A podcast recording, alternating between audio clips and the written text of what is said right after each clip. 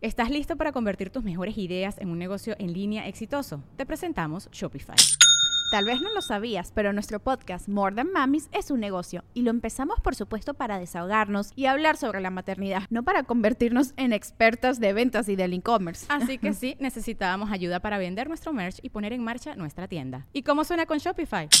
Llegó otra venta. Shopify es la plataforma de comercio que está revolucionando millones de negocios en todo el mundo. Ya seas un emprendedor desde tu casa o desde donde sea, Shopify es la única herramienta que necesitas para iniciar, administrar y hacer crecer tu negocio sin dificultades. Con Shopify puedo gestionar pedidos, envíos y pagos desde cualquier lugar, brindándote toda la información y estadísticas de tus ventas al detalle. Regístrate para un periodo de prueba con tan solo un dólar al mes en shopify.com barra sonoro, todo en minúsculas. Ve a shopify.com barra sonoro para llevar tu negocio al siguiente nivel. Shopify.com barra sonoro. This episode is brought to you by Shopify. Whether you're selling a little or a lot, Shopify helps you do your thing, however you cha-ching. From the launch your online shop stage, all the way to the we just hit a million orders stage. No matter what stage you're in, Shopify's there to help you grow. Sign up for a $1 per month trial period at shopify.com slash special offer, all lowercase. That's shopify.com slash special offer. En el episodio número 19 de Regil Radio, una de las grandes actrices de México, Silvia Pasquel, está con nosotros para contarnos no solamente sobre cómo va su carrera artística, sino cuál fue el episodio que tocó su corazón y le abrió esta inspiración para luchar por los derechos de los animales. Quédate con nosotros aquí en Regil Radio. Bienvenidos a Regil Radio, el podcast de Marco Antonio Regil. Saludándolos como cada semana desde Los Ángeles, California, soy Marco Antonio Regil y hoy con nosotros, después de haberlo planeado eh, desde hace muchos meses, Silvia Pasquel se vino hasta Los Ángeles, California y está aquí conmigo. Hola Silvia, bienvenida. Gracias Marco por invitarme, es un gusto estar aquí y ver qué organización tienes. tu estudio está precioso y, y qué bueno que me das la oportunidad de poder estar con, con tantos amigos latinos que viven por estos rumbos que pocas veces tienen la oportunidad de, pues uno, nosotros de estar con ellos y ellos a lo mejor de estar con nosotros. Yo sé, yo sé. Bueno, y nos escucha, como es podcast, como es radio en internet, nos escuchan en México, en Canadá, en Estados Unidos, en Sudamérica. Es, eh, a veces veo el mapa porque hay un mapa que aparece en, en el podcast, nos dice de dónde nos están bajando porque todo es por internet. Ya aparece China y Europa y pues no sé, latinos que andan regados por, por todo el mundo, ¿no?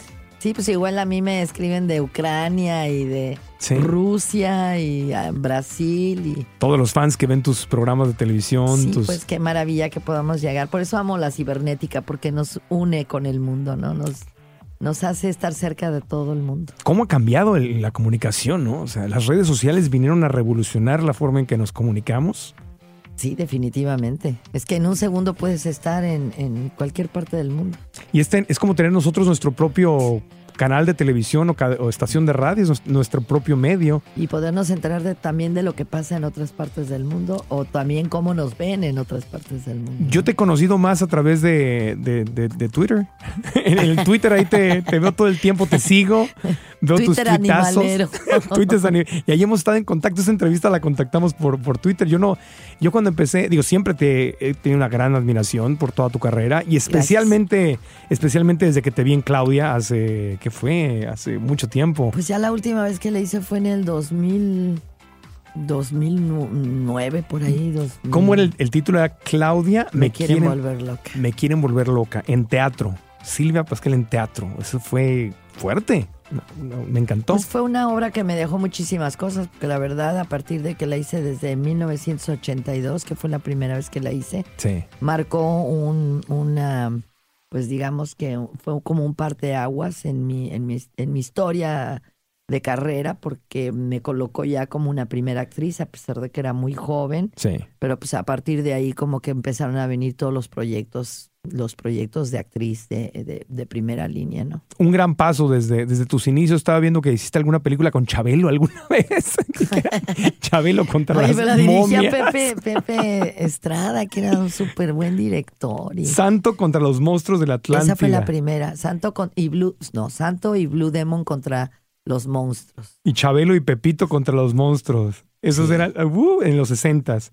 Y claro, o sea, fuiste creciendo, fuiste creciendo y avanzando y... Bueno, fue en los 70 porque yo empecé mi carrera en el 68. Ah, en, en Wiki- La primera, que- la primera, lo primero que hice fue la de Santo contra Blue Demon en la Atlántida, que la pasan muchísimo. La siguen repitiendo. Muchísimo. Y además, amigo, déjame decirte Yo que sé. estamos en las salas de arte en Francia, ¡Wow! porque el santo está considerado pues como un tema realmente de arte. Ese es, eso es algo que me llama mucho la atención. Yo tengo amigos que son teatreros, o sea, son directores de teatro, escritores de, de teatro, gente culta, y les encanta la lucha libre. Me a mí también, ¿eh? Te encanta. Sí. ¿Qué es lo que tiene la lucha libre? ¿Cuál es esa magia que no solamente le llega a las masas, pero también a, los intelectuales y a la gente muy cultivada?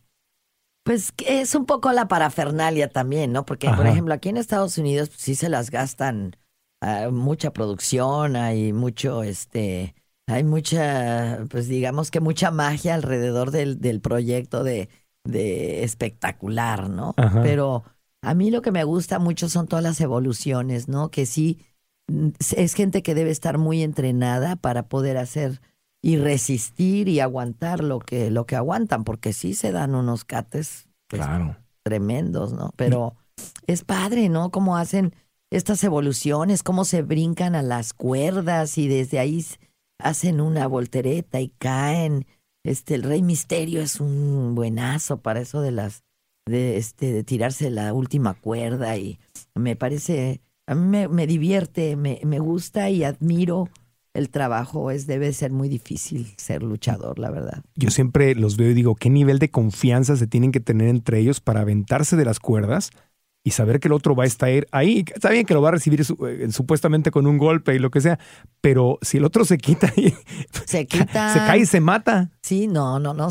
Se Bueno, también de, digamos que también el ring tiene una, una calidad que no está duro como si fuera un cemento. Tiene arriba del ring. Pero cuando se tiran afuera del ring, amiga. Ah, no, pues sí van y se van contra los que están transmitiendo y agarran y al público también. y ¿Cuál es tu luchador favorito? De los americanos, Randy Orton. Randy Orton. ¿Y de, y de los de la... De los mexicanos me gusta mucho el Santo, definitivamente Blue Demon. Son de los más, este, porque el, el perro también, pero es, es más rudo, es más, este, cochinón. ¿Te gustan los técnicos? Sí, también a veces me gustan los rudos, dependiendo, dependiendo del- Es que son los dos bandos, ¿no? ¿En el ring o en la vida real? ¿En dónde te gusta? Bueno, en la vida real Randy Orton me gusta mucho, Randy Orton me encanta, se me hace un tipo muy guapo. ¿Y los novios que has tenido en tu vida, los, los hombres que han pasado por tu vida, han sido rudos o técnicos? Rudos. Pero yo les he aplicado la hurracarrana. Dime, para una mujer, eh, te deben de haber preguntado esto muchas veces, pero aquí en este podcast hablamos mucho de la pareja y todo esto. Para una mujer tan exitosa, tan fuerte como tú, eh, ¿es un mito que es complicado encontrar a alguien, un hombre que sea tan seguro de sí mismo que puede estar con una mujer como tú? Pues no, no es un mito, desafortunadamente. ¿Lo ves? Casi todas las actrices estamos solas. Las que no están casadas, algunas tienen pareja, pero pues la mayoría estamos solas. Es difícil. Nuestra vida es muy difícil, Marco, tú lo sabes. Sí. Y si una pareja, mm, eh, si siendo del ambiente artístico es difícil, ahora una persona que no se dedique a esto, pues es más eh, difícil entender que, pues que nosotros no tenemos horario ni día en el calendario, ¿no? Sí, Realmente nosotros trabajamos cuando los demás descansan. exacto. Y cuando son vacaciones, este, pues uno está en el teatro, cuando estás en la telenovela, pues estás desde las 8 de la mañana hasta quién sabe qué horas. Muchas veces tienes llamados el sábado, el domingo, o te vas de gira por un mes y medio, o te vas a una locación y, y duras allá un mes. Entonces sí es difícil para una pareja, pues Sí. estar separado tanto tiempo, tantas horas, no tener realmente una vida pues digamos, entre comillas, normal de poder ir con tu chava a cenar o, o a un compromiso o a una fiesta familiar, porque si tiene teatro, porque si tiene llamado. Entonces, llega un momento en que esas parejas o te pintan el cuerno o, se aburren. O terminan siendo tus managers y- y, y termina, yo creo que esas, esos mm, este, matrimonios en que la pareja es tu manager tarde o temprano terminan mal. Ajá. Porque es la única manera que tienes como para poder estar con esa persona todo el tiempo. Y también estar todo el tiempo con una persona es, es, agotador, ¿no? Y, la relación de una, de una artista eh, y su manager, pues tienen problemas. Normal, hay momentos de tensión y fuertes, entonces. De debe- poder de decisión, sobre todo, ¿no? Exactamente, ¿qué haces, qué no haces? No, y fíjate que este, a la larga también, este, yo creo que cuando alguien se, se mete en tu carrera, Sí, es difícil, es difícil, es difícil separar eh, en, en un momento dado lo que es ser un manager, lo que es ser un esposo, ¿no? sí. Como que llega un momento en que las dos cosas se, se fusionan y yo creo que ahí empiezan los conflictos. Yo, ninguno de mis esposos ha sido mi, mi manager, Sí, la verdad, pero sí veo que mm, gran parte de, de la problemática pues ha sido que sí. nunca estás. Sí. Me, me imagino, eh, porque bueno, en la pareja dices, una de las cosas tan importantes es, por ejemplo, mantener la sexualidad, ¿no? Y, y seducirte y coquetearte y tratar de mantener eso vivo. Y, Seguir siendo novios. seguir siendo novios. Y me imagino si es, si trabajas con esa persona, lo difícil que ha de ser llegar a la casa después de una gira o de un día de trabajo, aunque, ponle, aunque no sea manager y un artista, sino dos personas que trabajan juntas, ¿no? Y llegar a casa y quitarse la gorrita del trabajo y decir, bueno, ahora sí vamos a cachondear, vamos a hacer pareja. Pues, ¿cómo le haces para ese cambio? O que llegues y sigas trabajando en tu casa. Uy, sí, No, porque muchas veces te llevas el trabajo a casa. sí, Porque a veces, por ejemplo, en esos llamados de telenovela que tienes que son eternos, todavía llegas a tu casa y tienes que leer todo lo que vas a trabajar al día siguiente. el día siguiente. Entonces, pues eh, me- menos tiempo de calidad con tu pareja. Te entiendo perfecto. No, y ustedes luego están- cállate cuando estás haciendo teatro y telenovela al mismo tiempo. Dios bendito. No, pues ¿a qué horas? ¿A qué horas exactamente? no tienes ganas de más que de llegar a dormir, a No, sí, viernes, sábado saliendo hasta las 11 de la noche y el domingo pues también las dos funciones. Las dos y- funciones de- no tienes, pues, realmente no, no tienes tiempo para tener una vida de pareja, a menos de que pues ya estés en el, en el tiempo, en la vida de, de, de tu carrera en la que te puedas dar tus espacios. Claro. Decir, voy a hacer nada más un proyecto, y después de ese Claro. proyecto me espero uno o dos años, Claro. estoy con, con mi pareja y pero pues solamente cuando tienes ya una solvencia económica y tienes ya un, digamos que ya bastante aterrizada tu carrera, creo que puedes llegar a ese Sí. punto. Así le hizo mi prima Mónica Sánchez, ya está, va por, va por el tercer hijo. está muy contenta y le, le ha puesto pausas a la, a la carrera. Pero es verdad, fue después de años y años de estar trabajando y que tiene un esposo también que juntos pueden económicamente sostener esto sin que esté trabajando todo Y, el y se tiempo. da sus tiempos, porque además, Sí. digo, ahorita, por ejemplo, lo último que hizo en televisión fue un Sí. papel muy bonito, muy padre. A mí me gustó mucho su Sí. trabajo. Creo que, creo que le dio muchas cosas este, positivas, Sí, pero pues también de alguna manera este, eh, se dio ese espacio. Porque yo creo que llegó también a ese personaje porque ya ha vivido otras cosas, ¿no? sí. Y es eh, eh, lo que vivió como mamá, ser madre, casarse, ser madre, y eso como que también la llevó a tener esa madurez para interpretar ese personaje. Exactamente, y, y defender mucho lo que quería hacer, porque en, en, en, la, en el formato de telenovela como que las encasillan mucho. Tú eres una villana, tú eres la buena, y la protagonista a veces, eh, desde mi punto de vista como público televidente, está muy limitado porque siempre la protagonista, o casi siempre, suele ser una... La niña, la, la- la historia de la Cenicienta, ¿no? Que se repite. Entonces las actrices... es aburrido el es papel aburrido. de buena, ¿no? Sí, porque aparte no hay... No hace más que llorar. ¿no? No hay mucho... Bueno, no siempre los malos tienen una justificación, ¿no? Sí. Porque a mí a veces me dicen, oiga, pero este, ¿por qué es usted tan mala con fulanita de tal? Le digo, Ajá. oye, pues, a ver, digo, si fuera tu hija, ¿no la defenderías de que llega la buena y le quiere bajar al galán? O Sí. que el galán se enamora de la buena cuando Ajá. andaba con mi hija, ¿no? Ajá. Porque casi siempre el galán tiene una novia Sí, y conoce a la, a la princesita, se enamora de ella y vota a la novia. a Por la irse. otra, Oye, pues cualquier mamá tiene que defender a su hija claro. de, de, un, de, de algo así, ¿no? ¿Cu- ¿Cuál es la villana o la más mala que has hecho, que, que dijes- decías tú, o la que más has disfrutado? No sé si la más mala o la que más has disfrutado en personajes. Yo creo que amarte es mi pecado, es la que más, la, y sobre todo la que más recuerda a la gente, porque hasta la fecha, y la repiten mucho, esa y Juan Querendón las repiten mucho. Ajá. El manantial también. Pero esa de Isaura, esa de Amarte es mi pecado me encantó porque junto con Benjamín Kahn pudimos Ajá. crear un personaje inolvidable. Excelente director. Fue la primera, la primera vez que se hacía una villana cómica. Y este, eh, mi personaje era un personaje muy cruel, vendía a la sobrina, Wow. hacía cosas horribles. Entonces, este, cuando yo hablé con Benjamín, él me dijo, a ver, quiero que me hagas una propuesta de un, de un, de un ser que sea así repulsivo, que sea, pero que no, no sea un repulsivo de esos que no te le quieres ni acercar, sino que sea repulsivo, pero hasta cierto punto tratable, ¿no? Que te puedas este, relacionar con él. Más peligroso todavía entonces. Sí, y luego este, te digo que decía unas cosas horribles, entonces yo llegué con Benjamín y le- la propuesta que yo le hice fue una mujer que tiene muchas características muy, muy simpáticas. En primer lugar, pues este, eh, eh, el hecho de que me pintaba yo los dientes y que era un uno de esos vilés tan corrientes que se Ah. te pintan los dientes. Los dientes, sí. Eh, y eso daba pues el asquito y la repulsión Claro. pero no, no, no rechazas totalmente a esa persona.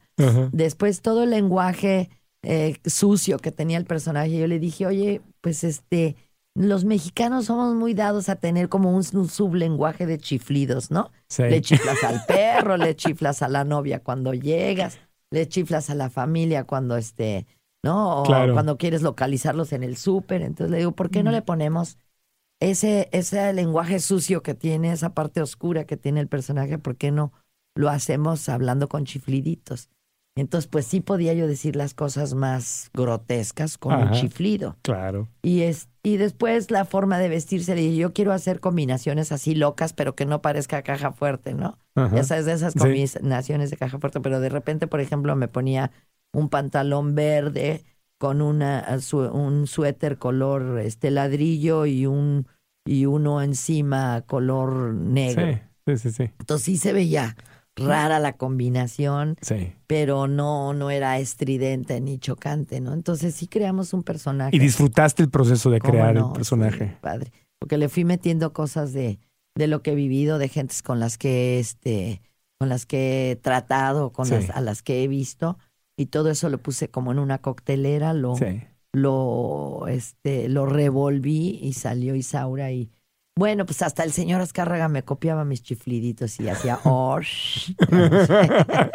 y este sí fue un personaje muy bonito, la verdad. Qué interesante. Y ahora has, has sido, bueno, estás, estabas acá en Tijuana, estamos en Los Ángeles y estabas en Tijuana haciendo una serie de televisión que se va para toda América Latina, Sí. que se Es- llama Este se llama Mister, Misterios. Ajá, con, eh, con apóstrofes. Mis Misterios. Misterio- es una serie. Misterios. Sí, este es una serie de 26 capítulos en la que tocan temas de terror, de paranormales, de Ah. misterio. Y este, este es el tercer capítulo que se graba. Toda la serie se está grabando en, en México con actores mexicanos. Solamente traen a un actor internacional. En el, mi capítulo fue Scarlett Ortiz. Ajá. Y este, el crew, todo es mexicano, eh, Sí. todo, todo el crew, las locaciones. ¿Y se hace con Este, técnica de cine? ¿Es más como Es- serie? Sí, como técnica de cine. ¿Te gusta cómo está evolucionando la, la- la televisión? Más, o sea, que hay vida más allá de las telenovelas hoy en día en la, en la- en la Qué televisión. bueno, ¿no? La verdad. A sí, mí me gusta, pero Yo creo que llega un momento que ya se agotan los temas en las telenovelas y es muy refrescante poder ver otras producciones en donde se tratan temas más cotidianos, más actuales y que no es el mismo, la típica de que porque luego ves la televisión, o sea, si te agarras un día de ver de la telenovela a las cuatro y luego la de las siete, luego la de Sí. las ocho, oye, todas están embarazadas, todas están en la cárcel, todas están en el hospital. Entonces se repiten mucho los mismas, las mismas este, situaciones dentro de las telenovelas y ni siquiera cuidan que no se repitan en el mismo bloque de telenovelas. sí. Te digo, luego están en dos y tres telenovelas las Sí. protagonistas viviendo los mismas, las, las mismas historias. Entonces, a mí me gusta eh, hacer cosas diferentes en las que tú puedas eh, crear y en las que puedas este proponer y, y- y- y hacer cosas diferentes. ¿no? Sí, y me da gusto. En, en México, por lo menos, yo siento la televisión como muy chata, ¿no? O sea, como que no hay, no hay matices. No hay para dónde no hay para jalar dónde. si es la misma historia, cada cuatro o cinco años Claro. hacen la misma historia con otro reparto Y otro recicla. nombre, pero es la misma. La misma historia, pero en Brasil, Argentina, Colombia, este, Ah. están, están proponiendo cosas muy distintas. Eh, Padrísimo, a mí el trabajo que se hace en Colombia me encanta. excelente. Las dos cadenas, tanto RCN como Caracol, las dos están haciendo cosas Bueno, lo vimos muy desde- este, Betty la Fea, Sí. este, Café con aroma, de- café, con, aroma. aroma de mujer, o Sí. sea, que El capo. el capo, bueno, todo, todas esas historias como también vinieron a revolucionar aquí en México, porque pues también Café con aroma de mujer ya van tres versiones que se La hicieron. Y hicieron Leti con, con Angélica Vale también. Se, se ha influenciado. ha Y eso es bueno, que, que empieza a circular el agua. Leti la Fea, bueno, pues hasta el cine llegó. Sí, sí. Bueno, y aparte, Angélica Vale, que lo hizo excelente. ¿no? El- Sí, a mí me encantó la de... Es buenísima. Sí, su tic ese que tenía, muy chistoso. Y le invitaron a, hacerla, a aparecer en el, programa americano, en la versión que hizo Salma Hayek en la televisión en inglés. Muy buena en la versión de Salma también. Ugly Betty en, en- en inglés. Pero bueno, tú te, eh, más allá de la televisión de las pantallas, te dedicaste en esta última temporada y ahí donde fue me- que me empezó a llamar mucho la atención seguirte. Te metiste a teatro, bueno, eh, no te metiste, has hecho teatro toda la vida, pero entraste a teatro con un proyecto que estaba muy en tu corazón, que fue este proyecto de los animales. Es una obra que trata, son diferentes monólogos. Ajá. No todos son este de en, en participa, o sea, lo dice una sola persona, hay unos que son compartidos. Pero básicamente todo empieza porque yo tenía un programa en Monterrey que era los domingos Ajá. eh, de variedad, un, un programa de revista mm, en las mañanas. Sí. Y entonces yo tenía un segmento dentro del programa, bueno, yo era conductora en el programa, pero dentro del programa yo pedí tener un segmento de animales. ¿Te gustan los animales? Amo a los animales. Y, y definitivamente lucho por ellos porque pasan cosas muy graves con ellos y son seres que no pueden defenderse, que no, no pueden decir me están molestando, me están violentando, Sí. me duele, necesito ayuda, tengo miedo, o sea, ellos realmente dependen única y exclusivamente de nosotros. Pero bueno, con este programa, yo me, me- eh, este, en las redes sociales vi eh, en un programa que estaba pasando en televisión azteca de que se llama La Academia, Sí.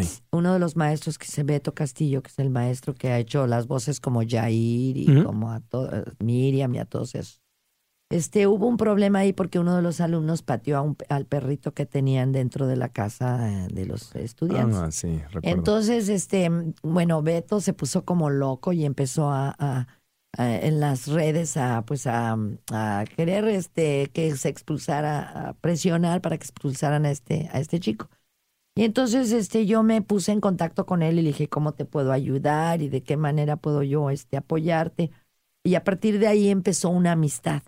Y entonces Beto ya me habló de, de su página. Él tiene una asociación civil que se llama El Muro. Ah, él es el que creó el muro. Claro. Ah. Entonces, él se, esta asociación civil se dedica a todo lo que recauda es para eh, crear material didáctico para fomentar el amor y respeto a los animales. Ayuda a muchos albergues, a muchos, a muchos protectores de animales. Y eh, este, mm, yo le dije cuando regresé a México, que estaba yo viviendo en Monterrey, estaba yo trabajando allá. Regresé a México y le dije, oye, pues vamos a conocernos. Ajá. Ya nos fuimos a, a comer, estuvimos platicando, entonces lo invité a la escuela a dar un taller de comedia musical. Y estando en eso, yo le dije, oye, es que tenemos que hacer algo. Yo en- en- tengo un centro de cultural en donde tengo varios foros pequeños, Sí. ¿no? teatro boutique, como quien dice. Entonces tengo un forito para 150 personas. En la Ciudad de México.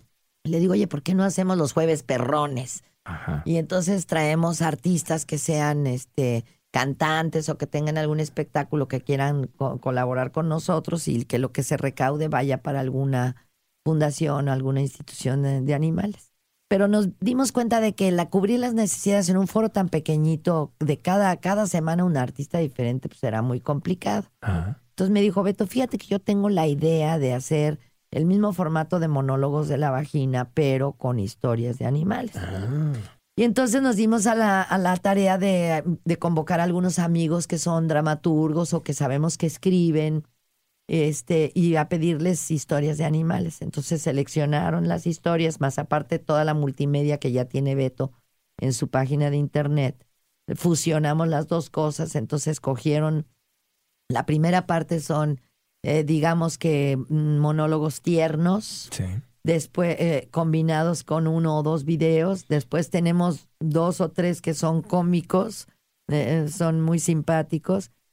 también combinados con multimedia que habla de los circos o de la experimentación o del abandono. Este, y después los dos últimos que son pues, de garra, son de denuncia, pues se cierra con un tema muy fuerte. Y entonces este, empezamos a eh, empezamos a convocar a, a, compañeros actores para que pues tuviera, digamos que todavía más interés el tema, porque pues era difícil, porque nunca nadie había visto una obra que hablara sobre animales. Jamás. De hecho pensaban, me decían, ¿y qué haces? Ladras, va, maullas, sales de pato, o sea, pensaban que nosotros salíamos, hacíamos las veces de animales y no que narrábamos historias de animales. Entonces empezamos a invitar artistas, que esa era mi parte, la, la, participación que yo tenía dentro de la producción era convocar a los artistas. Que así fue como me contactaste a mí en, en, Twitter. Que me dices, Marco, vente, para acá. Para acá te iba, bueno, esperamos ahora que reinicie la temporada, que vayas porque te va a encantar participar. El sí ya lo tienes, nada más tenemos que encontrarle la fecha, es todo. Pero bueno, fíjate que este, nosotros empezamos el 2 de agosto con Obviamente que con los que ya son de casa, ¿no? Susana Alexander, Lola Cortés y este y, Horacio Villalobos. Pero nosotros íbamos a empezar los jueves, perrones, pues, se, cambiaron a jueves de animales. Y este, y bueno, pues fue tal el éxito desde el primer jueves que dijimos, no, pues vamos a abrir. O sea, yo desde que empecé a convocar a la gente para empezar el 2 de agosto, le dije, no, Beto, le dije, hay mucha, hay mucho interés, vamos a abrir los sábados. Entonces estábamos desde agosto del año pasado, estábamos jueves y sábados, los sábados con dos funciones. Y así empecé a convocar a los artistas y oye, con una rapidez llegué yo y ya tenía yo hasta el mes de octubre lleno de, de artistas. ¿Cada uno iba un fin de semana? Cada jueves había, por ejemplo, los dos primeros jueves estuvo Susana Alexander. Buenísima. El sábado estuvo este Horacio Villalobos. Claro, siempre estamos Beto y yo, somos los de planta, ¿no? Claro, ustedes tienen ya sus dos personajes. Sí. ¿Y leen o es, de memoria o es este...? digamos que, bueno, pues es que ya lo hemos hecho tanto que ya no está de memoria, pero realmente no dejamos de usar las tarjetas. En algunos, hay otros, eh, por ejemplo, el de vida de perros que te comentaba que son puros, este, que está hecha con puras eh, frases que de lo que usamos de con los animales, ¿no? Que usamos, por ejemplo, de este sí, ya me di cuenta que me estabas echando los perros y ese tipo de frases que usamos mucho. Este, e, ese sí es de memoria. Y y el artista invitado lee las tarjetas, pero lo ensayan, porque también es mucho trabajo estar ensayando y dirigiendo. Se le manda al artista en los textos que va a leer con anticipación pero tú los diriges. Y después, no, tenemos un director que es ah. Carlos Rangel. Los prepara. Eh, eh, un día antes de la función ensaya con, con, pues es que es leído. Claro. No hay posibilidad de perderte, es leído, que aunque lees de repente, híjole. Este, claro. Yo también, yo me he dado mis buenas perdidas así de repente de decir, Perdón, ¿dónde voy? Por estar improvisando. Bueno, si le pasa a Silvia Pasquel, entonces ¿qué tiene? Puede pasar a mí también. Fíjate que la experiencia es padrísima porque independientemente de que invitamos, o sea, yo no me limité a invitar nada más a gente que fuera amante de los animales, porque creo que también hay veces que nosotros vivimos con una venda en los ojos en relación a lo que pasa con los animales. Entonces puede ser que una persona que esté ajena a lo que pasa a partir de que hace la obra y de que ve las, los videos y la multimedia, pues lo podemos sensibilizar. Entonces, hubo gente, a mí me, criticaron mucho, por ejemplo, por haber invitado a Adriana Rivera Melo, porque me decían, es que ¿cómo es posible que invites a Adriana Rivera Melo en, el, en las redes? Si ella es taurina, mejor que se siente a ver la función para que para que vea, ¿no? Este, y les, les digo, no, le digo, es que es como si yo me paro en la entrada del, del, del, teatro y le voy preguntando a cada una de las personas que va a entrar a ver la obra, ¿le gustan los animales? No, ah, pues usted no entra. Sí, es decir, hacerle un juicio a, los que participan y, a, o a los que van a ver la obra, ¿no? Porque evidentemente debe haber ido mucha gente que no le gustan los animales y a lo mejor a partir de ver la obra se sensibilizó y salió este con otra otra óptica en relación al problema, a la problemática. Y Adriana Rivera Mero particularmente yo la, quiero mucho y tiene un corazón precioso. Ella es bueno, pero tiene un corazón precioso. bueno, pues a mí me llevaban de niña los toros. A mí también, yo llegué a ir. Yo, yo, iba a los toros, pero y ya de grande iba más por el por el el ambiente y por la socialité que por estar viendo los toros, porque siempre sentí cosita de, de verlo. Y también me llegué a comprar abrigos de pieles y, y comía carne. Claro, nunca, fíjate, nunca fui carnívora ni nada, pero como que poco a poco la vida me fue llevando y a partir de que supe lo que pasaba con los animales, pues Exacto. definitivamente que inclusive tengo ahí mis abrigos de pieles y ahí los tengo colgados. Regálalos. Le dije, no, pues ¿cómo los voy a regalar? Ah, pues si los regalo estoy promoviendo, Claro. ¿no? Este, el que se usen las pieles de animales. Entonces, todo lo que tengo de piel y todo, pues ahí está guardado. Está guardado. No me lo pongo, no lo uso. Sí, pero todos tenemos nuestro momento de, de evolución y como tú dices, hay una venda en los ojos. Es decir, si no sabemos, si no tenemos la educación y la información, eh, pues no, no tenemos la oportunidad de reaccionar, porque crecemos en una sociedad que nos hace ver ciertas cosas como normales, como patear un perro. Yo pues, crecí en Tijuana y en la calle, pues veían perros callejeros y la gente les tiraba pedradas y los pateaba Lo y así. siguen haciendo. Lo siguen haciendo. Y- Bueno, en, en en muchas partes. Bueno, no nada más eso, no nada más los patean y los apedrean, los violan, los queman, los mutilan, sí. los, este, los crucifican, Wow. los cercenan. O sea, realmente el pobres animales que tienen que compartir el planeta con el peor depredador que es el ser el, humano. el ser humano. Y, y, y, y, bueno, eso ya son casos ya muy, ya son patologías, evidentemente, y ya es donde vamos a... Pero Marco Fiat está comprobado que el 99% de los casos de los asesinos seriales sí. son, son gente que empezó en su niñez o en su juventud a, a, A practicar con animales. sí, a molestar, a, a A molestar. maltratar a los animales. Exactamente. Y, y eso evidentemente, pues, aunque no es cotidiano, pero sucede. Pero cuando uno crece acostumbrado que está la fiesta brava y, este, las peleas de gallos, y aunque yo tampoco me pasaba igual, me llevaban de niño y, nunca me gustó. Y todavía cuando estaba trabajando en México en, en Radiopolis, me acuerdo que iba con Jesse Cervantes, que trabaja en EXA, que es un amigo, gran locutor de radio, y Jesse es amante también de la tauromaquia, y me explicaba, y yo le decía, oye, Jesse, pero es que no le duele. No, es que... mi-", Y me daban todas las teorías. Y- pero ahí estaba yo sentado, ¿me explico? No había tomado conciencia. Y fui... el- Pues no te hasta te dicen que si no fuera por los, la tauromaquia ya se hubieran desaparecido sí. eh, los toros del No, y- y hay- planeta, y lo hay- cual no es cierto. Y hay ¿no? toda una filosofía que esa gente tiene, pero yo sé que ni Jesse Cervantes, ni Adrianita Rivera Melo, ni el, ni Heriberto Murrieta, ni, ni los Capetillos, ni ninguna de estas personas que son eh, amantes de la fiesta brava, son malas personas. Oye, pues yo me, no son malas personas, son yo me crié con todos ellos, con los Arruza, los Sí. Capetillo, los Silvetti, este...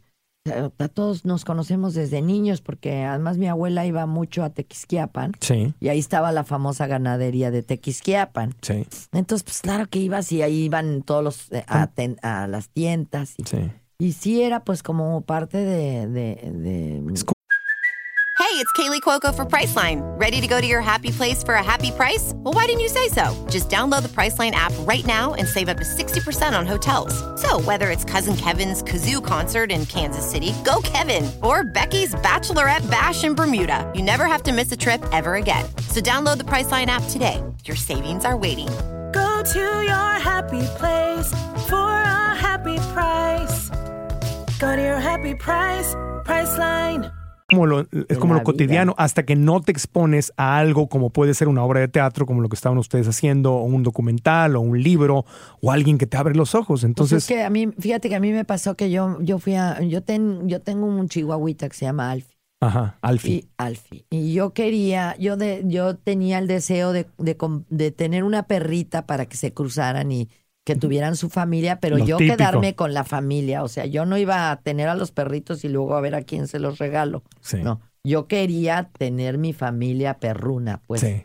Entonces, este, en mi inconsciencia todavía, en mi, en mi, en mi ceguera, Falta de información. falta de exactamente, fui a una expo mascota a comprar un perrito. sí. Y entonces me salieron con un mesa, la sacaron así de la bolsa de la chamarra, una perrita que era del tamaño de la de mi mano, de la palma de mi mano. Ajá. Me dijo, ¿está buscando algo como esto? No, pues claro que la vi, se me, me desmayé de amor por la perrita. Wow. Era una cosa hermosa. Sí. Y entonces este, me la vendieron en ocho mil pesos. Me, me dieron un certificado médico que decía que la perrita estaba a punto de cumplir tres meses. A las 12 del día salí con mi perrita feliz de la vida. Me dieron un una, pues digamos, una receta en donde me decían que, es- que la hiciera su, mm, deshiciera su, las croquetitas en, en agua, Agua. para que estuvieran blanditas, para que pudiera comer. Y a las seis de la tarde la perrita estaba muerta, Mar. Wow. Bueno, resulta que la llevo al doctor y al veterinario. Resulta que la perrita tenía, tenía seis semanas de nacida ¿Cómo crees? y se murió porque nunca había comido alimento sólido y se broncoaspiró. Entonces yo como, como Carrie me fui ahí a, a la Expo Mascotas y le digo, aquí hay un certificado médico donde tú dices que tiene tres meses y la perrita tiene seis semanas de nacida. Wow. Así hizo un panchote ahí y entonces me dijeron que me recuperaban a la perrita, pero además yo la cruda moral que tenía de decir, yo separé esa perrita de su mamá y Claro. nada más la llevé a la muerte y Lo si no hubiera sido por mí, que se la hubieran vendido a cualquier otra persona, Sí. ¿no? Igual le hubiera pasado a otra persona. Pero entonces yo hice un comentario en el Facebook diciendo, no estaba tan de moda todavía el Twitter, diciendo lo que me había pasado y pues que, que, que, que deshonestos y todo. Total, que la perrita que me, me dieron, yo le dije, yo no me la voy a llevar hasta que cumpla tres meses de haber estado con su mamá.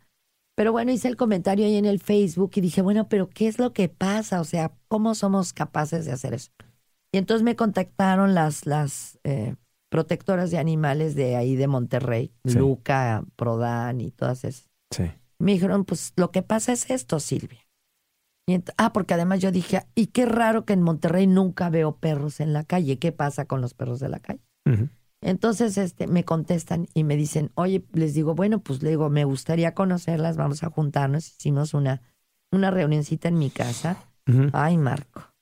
Y me empezaron a pasar todos los videos de lo que pasa en los antirrábicos y de cómo electrocutan a los animales. Sí. Y bueno, si estaba deprimida por lo que había pasado con mi perrita, me la pasé una semana encerrada en mi casa, llore y llore y llore y llore. Y entonces, eh, ya que pasó todo el la parte emocional que me pegó muy fuerte, Sí. le hablé y le dije, ¿sabes qué? Pues yo ya tomé una decisión y yo me quiero dedicar lo que me quede de vida, me quiero dedicar a, ayudar a los animales. Y a partir de ahí, pues este, es mi labor y es mi misión en la vida y, eh, eh, no voy a tener un albergue, no voy a tener un refugio como tal, pero todo lo que yo pueda con las gentes a las que yo conozco, eh, si yo puedo con mi fama o con mi persona abrir puertas para que se mejore la situación de los animales, pues yo estoy en, ese, en ese, Se te es que vienen, nada más de acordarme de lo que Se- pasan, pobrecitos. se vienen las lágrimas Y de los entonces, ojos. este, desde hace cinco años estoy dedicada netamente a los animales y hemos conseguido algunas cosas, otras no, seguimos en la lucha, pero yo lo que hago es eso, ¿no? Ayudo, ayudo a todos los honestos, a todos los que son honestos en el trabajo de los animales, porque también dentro de esto de los animales ves a mucha gente deshonesta que se aprovecha de ellos. Como en todo, siempre. Pues sí, pero entonces, este, pues yo lo que hago es eso, ¿no? Mm, ah, me voy con los diputados, voy con senadores o con presidentes municipales o con gobernadores y, y pues hago la lucha para que se tome conciencia de lo importante que es ya asumir la responsabilidad de la problemática de los animales en condición de calle. Qué hermoso que compartas tú. Qué hermoso que hagas todo esto, pero eh, además de eso, pues yo sé que eres una ciudadana activista, preocupada y que estás usando tu fama y tu carrera para esto, pero qué hermoso que cuentes tu historia, Silvia, y que tengas la humildad de, de compartir con todos esta historia y decir, pues yo vivía de otra manera y no sabía, porque ese es el tema, de nada nos sirve satanizar a nadie y decir, ah, no invites a tal o no hables con tal o cómo es que esta persona está promoviendo esto si por otro lado es esto otro. Yo digo, en donde se abra la puertita de la conciencia, hay que tomarla, ¿no? Pues es que como a mí, como yo exactamente, pues yo también tenía una venda en los ojos. Claro. Hasta que vi la realidad de lo que pasa con los animales, que tomé la decisión y la conciencia de dedicar mi vida a, a mejorar su, su vida. Claro. Este, yo vivía otra vida diferente. Obviamente que a partir de ahí, pues como te digo, no consumo ni compro cosas que tengo todo.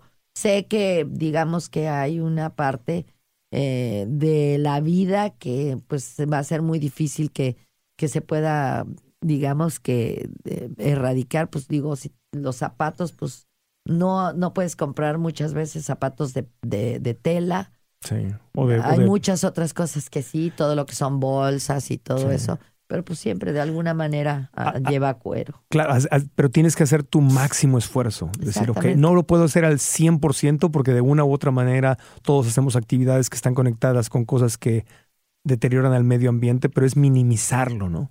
Yo hace, tiempo me acuerdo la primera vez que fui a una conferencia de budismo, no como religión, sino el budismo como filosofía, y decía eso el, el, el, el lama que estaba ahí, el, el maestro budista que estaba ahí, decía, no, no, no podemos hacer todo de la noche a la mañana ni el 100%, pero hay que minimizar el daño.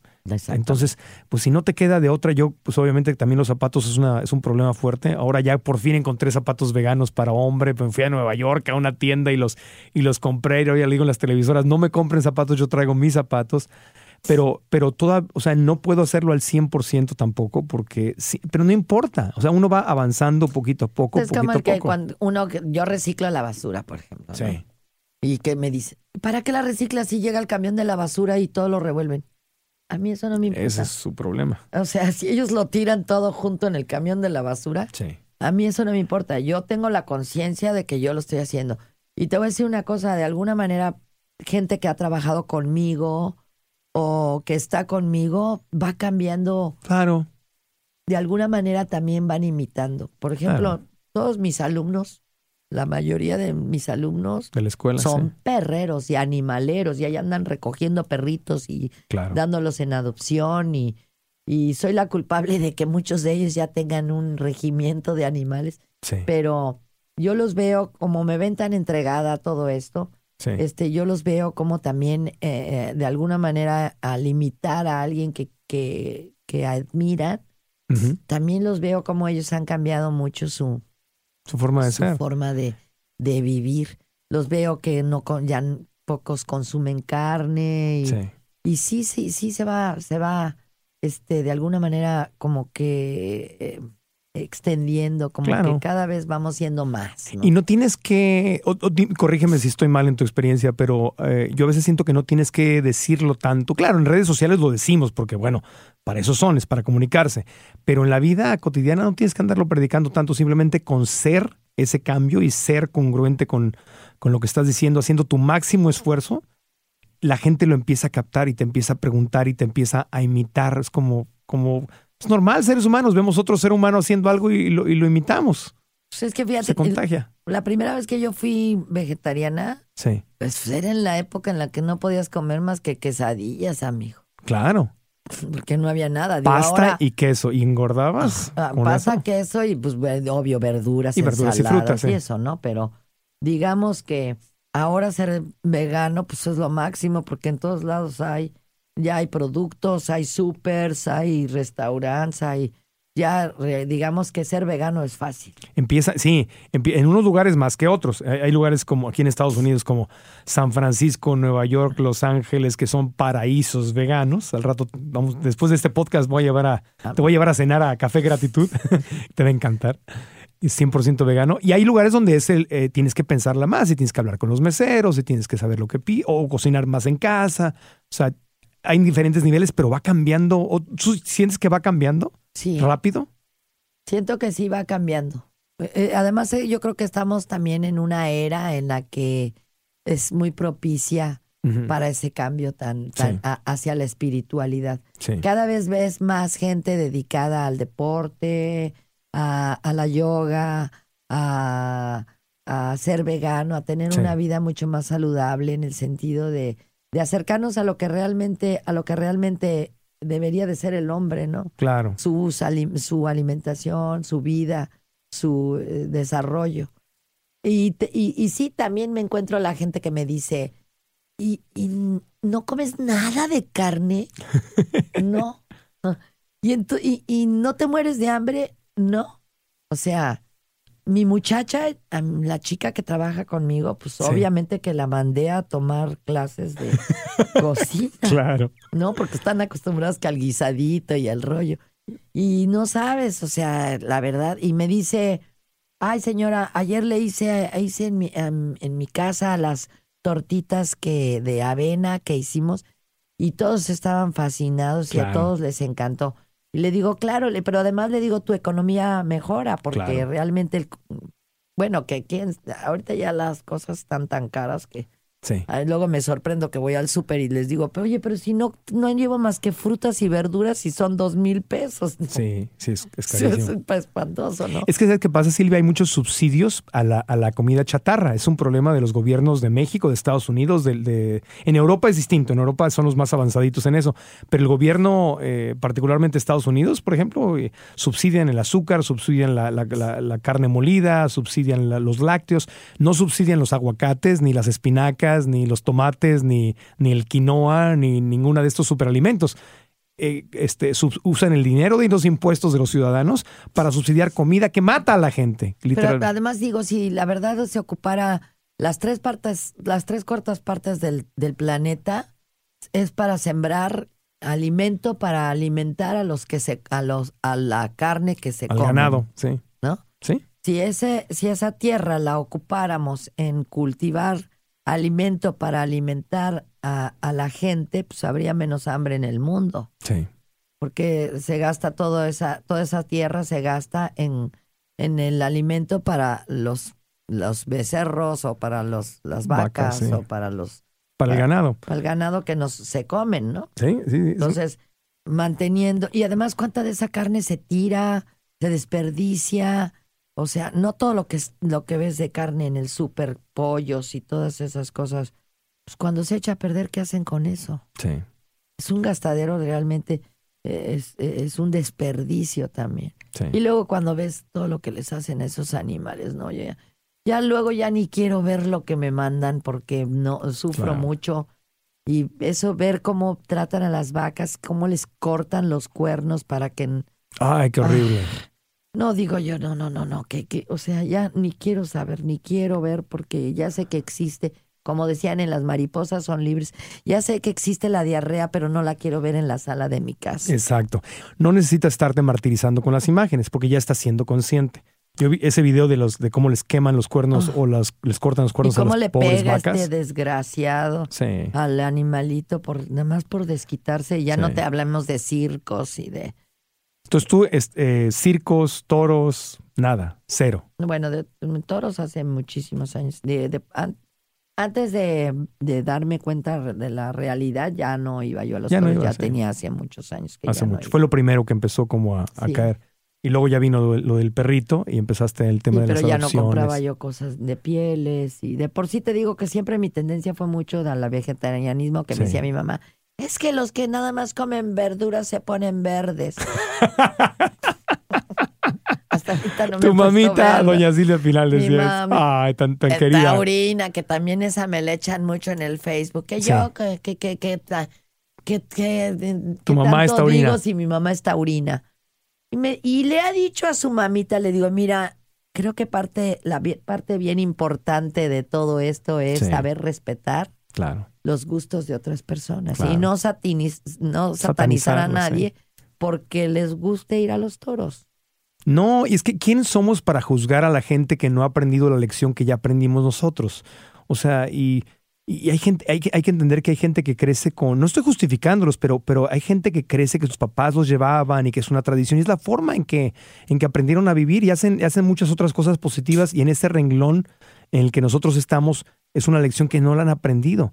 Y, y yo siento, Silvia, no sé tú qué piensas, pero yo siento que si queremos que, la, que las otras personas aprendan a ser compasivas con los animales, nosotros tenemos que ser compasivos con esos seres humanos para que entiendan. ¿qué, qué vas a decir? Voy a pelear con mi mamá y ya no la voy a hablar porque no... no O sea, entonces estoy generando violencia que es en contra de lo que yo estoy con, con tu mami. combatiendo, ¿no? Y además, pues digo, eh, el que el que ella tenga diferentes preferencias a las mías no me va a dejar a, a amarla como la Claro. amo, ¿verdad? No. Ni, ni, ni porque Ni no... tampoco la voy a juzgar, ni la No. voy a, sat- a- este, satanizar, ni ni voy a dejar de, de verla. Digo, simplemente la respeto y evito el tema. Ni vas a dejar de expresarte tú libremente porque mi mamá no está de acuerdo Es conmigo. como si ella me dejara de hablar porque yo defiendo a los animales. Exactamente. porque pues ella también tiene dentro de su óptica, pues ella que considera que eso es un arte y que, Claro. Este, no, pero entonces Es su como si generación, ella me dejara educación. de hablar a mí porque yo pienso diferente en relación a, a la fiesta de los toros, a los circos, ¿no? Exactamente, el objetivo es unir, unir a la gente y solamente con, con ese, expresando ese amor y esa tolerancia podemos abrazar a, abrazar a todos.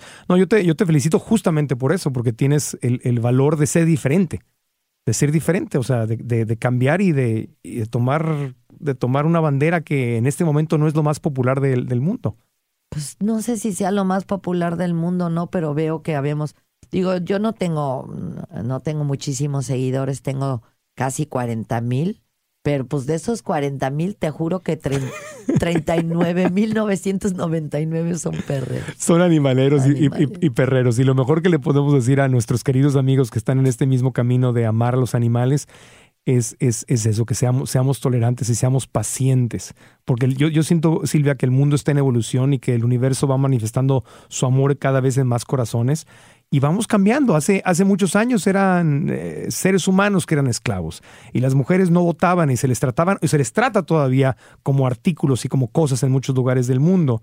Y, y- y eso fue cambiando. Luego ahora los derechos de la gente gay y luego ahora vienen los derechos de los animales. Y es, una, es una evolución de la conciencia en el, en el universo, en nuestro planeta por lo menos. Pero todo tiene su tiempo. Claro, yo que quisiera que mañana todo fuera color de rosa y no hubiera guerras y no hubiera niños en la calle, ni, ni, ni perros electrocutados, ni, ni violaciones a las mujeres. Pero tengo que vivir en paz en mi corazón para, y, y parte de esa paz es ir aceptando que cada quien tiene su, tiempo. ¿no? Pero sí, ¿Qué piensas pero de eso? sí, sí, Marco, definitivamente creo que es bien importante que las autoridades ya se pongan las pilas. Eso sí, bueno, es, es otra historia, sí. Porque digo, la verdad, siempre dejan de a, a un lado el tema de los animales, como, como no es para pararse el cuello y como no es un tema que se va a resolver dentro de su gestión. Sí. Porque, digo, el problema, la problemática ha, ha- ha sido tan olvidada y tan dejada de la mano que sí se ha convertido ya en un problema de salud Sí. y, y de pues de sobrepoblación Sí. porque es impresionante cómo una pareja de animales en siete años puede crear 60 mil perritos. Claro. Porque claro, un- una pareja nacen 10, de esos 10 cada uno tiene 10 y así se va haciendo la pirámide hasta que puede haber hasta 60 mil animales Sí. que vienen de, un, de una sola pareja. Sí, Esos animales, imagínate, habitando en la calle, reproduciéndose. Y, y creen que la solución es electrocutarlos. ¿Por qué? Pues porque hace 60 años que estábamos combatiendo la rabia, se hace, se, eh, este, la norma permite la electrocución como parte de la, eh, como para exterminar a, a estos animales.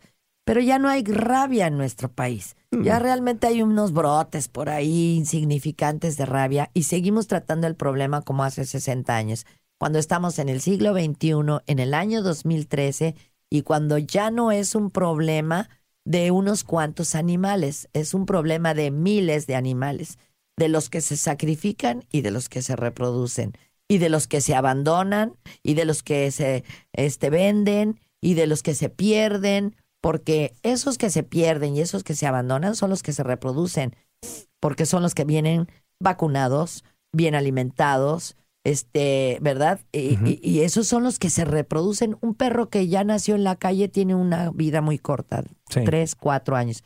Y además desnutridos, flacos, ojerosos, cansados y sin ilusión. No, Sí. no se re- no, no se reproducen, no, sus crías no duran tanto como aquellos que se pierden Eh. o como los de aquellos que se abandonan. Entonces creo que es importante que el gobierno, en primer lugar, tiene que modificar las leyes y actualizarlas a, a la época en la que estamos viviendo y al problema al que nos estamos enfrentando. En segundo lugar, tienen que congelar la sobrepoblación con campañas de esterilización gratuitas, masivas, sistemáticas, en la que nos propongamos por lo menos cada, todos los días, eh, esterilizar por lo menos a 100 perros.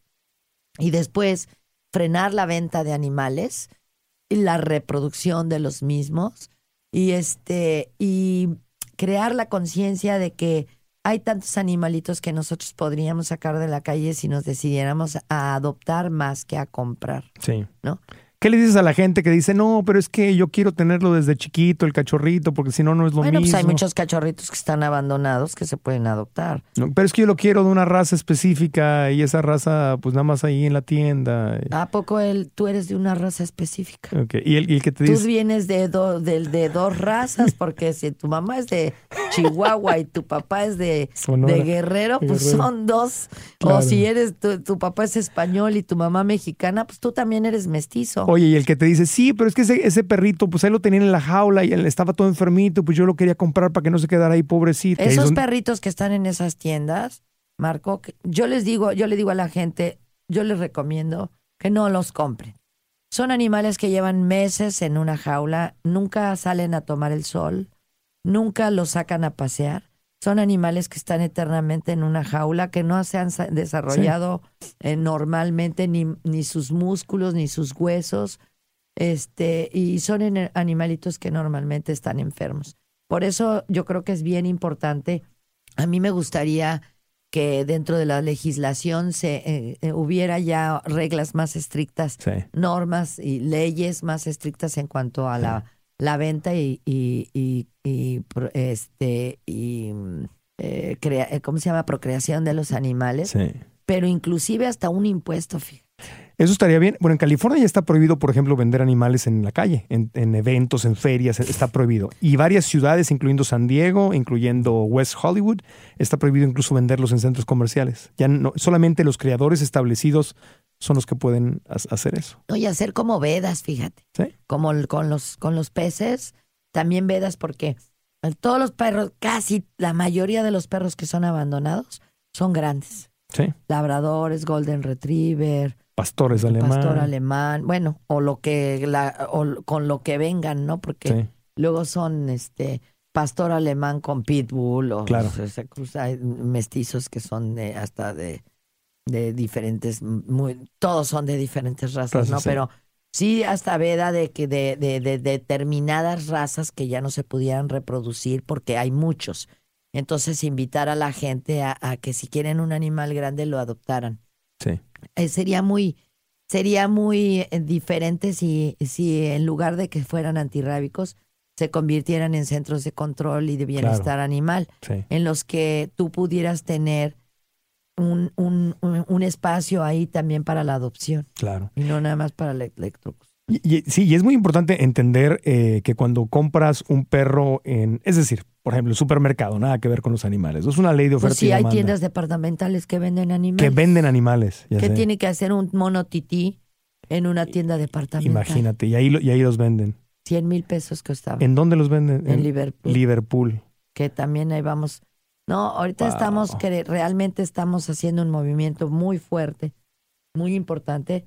Este, mm, digo contra porque pues así es la palabra, pero contra mascotas y Sí. Liverpool. Y, Pet- y no es contra ellos, es- Care, es contra yes. el- lo que están haciendo. O sea, no es, no es voy en contra de, del- de ti, el dueño de tu marca, sino eh, en contra de el comportamiento que estás teniendo con respecto, porque mascota podrían Es que dedicarse. están, están infringiendo todas las leyes. Un animal no puede estar en una jaula. De repente, fíjate, tienen en una sola jaula cuatro o cinco perritos. En mascota, las tiendas Sí. estas. Bueno, hay una campaña de desprestigio enorme en, en- en redes No sociales. pero ya hemos juntado un chorro de pruebas y, y Sí. nosotros no He queremos visto, he visto videos, fotografías horribles, horribles. Bueno, de- lo que le pasó a, a Consuelo Duval, que, ¿Qué le pasó con Ella también es amante de los animales. que entró a una tienda mascotas y resulta que había cuatro perritos que estaban muriendo dentro de una jaula. Los tuvo que comprar todos. Y, ahora le estamos ayudando a buscarle hogar, pero y- y- ah, no, se, no pretendemos que se cierre la tienda porque sabemos que es una, una fuente de trabajo y hay Pero muchas transformarla. familias, muchas familias que viven de eso, pero que se prohíba la venta de animales. Exactamente, y pueden, y pueden manejar adopciones en muchos lugares de Estados Unidos, Canadá, Europa, en Colombia también. Esas tiendas que antes vendían animales, ahora tienen animales rescatados de, Pero de la lo calle. mismo, y los van a meter en una jaula para que el perro esté ahí metido en una Pero jaula. por lo menos, bueno, esos serían temas a discusión. Tú dirías que no se vendieran, o sea, que ni siquiera eh, ayudaran Pues las es que adopciones. ellos muy hipócritamente promueven las adopciones, Marco, pero ¿de qué te sirve adoptar a un perrito que tiene meses encerrado en una jaula. Entonces tu propuesta sería que que... no lo sacan ni a pasear, que no le da el, el sol, que viven en la misma jaula con su pipí y su excremento No. porque ni siquiera las limpian. Estoy de acuerdo, eso estoy de Entonces, acuerdo. yo lo que creo es que lo que se debe evitar es ya la venta de animales. Por lo menos eh, congelar por, por un buen tiempo,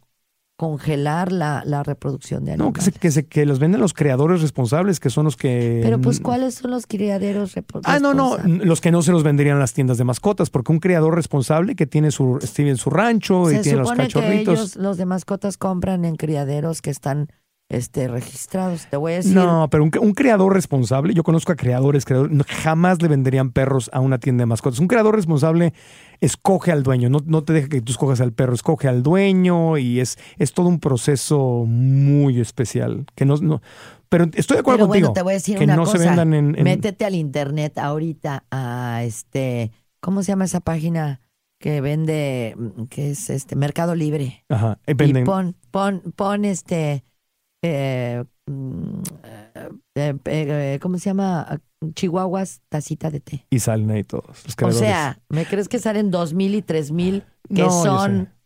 No, es- es- completamente piratas? eh? no, no, eso, eso no es un creador responsable, definitivamente. No, y, te, y te ponen una cajetilla de cigarros y al lado el perrito para que veas que es del mismo tamaño. que es chiquito. Imagínate cuántas no, no, no. mutaciones tiene ese animalito para poder llegar a, a estar de Sí, ese no, tamaño. no, definitivamente Lo que te que contaba de la perrita que, que tengo que es rescatada, Ajá. este era un trabajador de la Secretaría de Salud, Ajá, veterinario, sí. que se dedicaba a hacer experimentos Ah. para hacer más chiquitos a los perritos. Ay, Dios Entonces mío. tenía ¿De la Secretaría de Salud? ¿Trabajaba en la Secretaría de Salud? del Estado de México. Dios mío. Este, y tra- tenía chihuahuas, French Poodle, Fox Terrier, y entonces los iba cruzando unos con otros para irlos haciendo chiquitos. Pero déjame decirte eso. Ah, independientemente de eso, los tenía, haz de cuenta que en una jaula de pollos. Ah, sí, claro, con, con tenía alambre. A 50 perritos. Jaula de ahí. alambre, así es. es- 50 perritos ahí. Mi- la perrita que yo adopté, Juanita, Ajá. tiene el, el, el paladar de abajo, lo tiene, la parte de abajo, su hociquito lo tiene mucho más cortito. Ajá. Entonces, eso es porque han cruzado papás con hijos y, Claro, es un abuso. eh, o sea, Sí. han hecho dentro de la misma familia, han seguido este, cruzando a los hijos con los papás.